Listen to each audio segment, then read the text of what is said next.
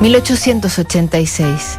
El primero de mayo en Chicago una huelga general termina a tiros con decenas de obreros muertos y se les recordaría para siempre al conmemorarse ese día como el del trabajador.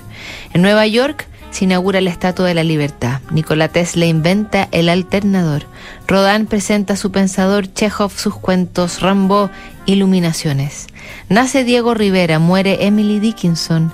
Ese mismo año el salón de Genevieve Strauss la mujer del abogado Emile Strauss se vuelve más célebre que nunca. Figuras como la del poeta Robert de Montesquieu se suman intelectuales como Guy de Maupassant y el mismísimo Marcel Proust, que comienza a frecuentarlo.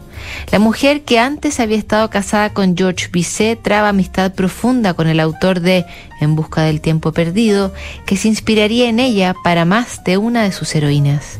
A pesar de que no hay certeza sobre la inclinación sexual ni sentimental de Proust, algo especial tuvo con esta mujer que lo superaba por más de 20 años y era madre de un amigo suyo del colegio.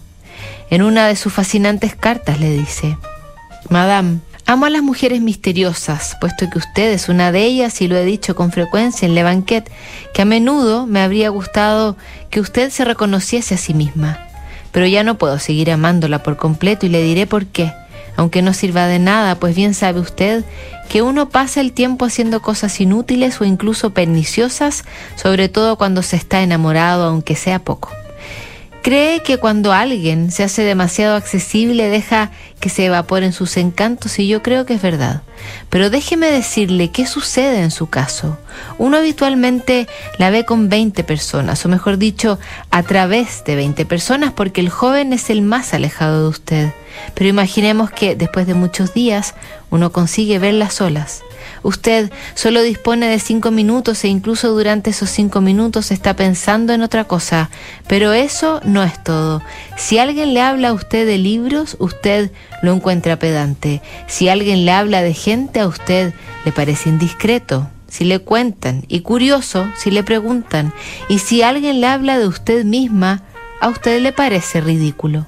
Y así uno tiene 100 oportunidades de no encontrar la deliciosa, aunque de repente usted realice algún pequeño gesto que parece indicar una leve preferencia y uno vuelve a quedar atrapado. Pero usted no está lo bastante imbuida de esta verdad.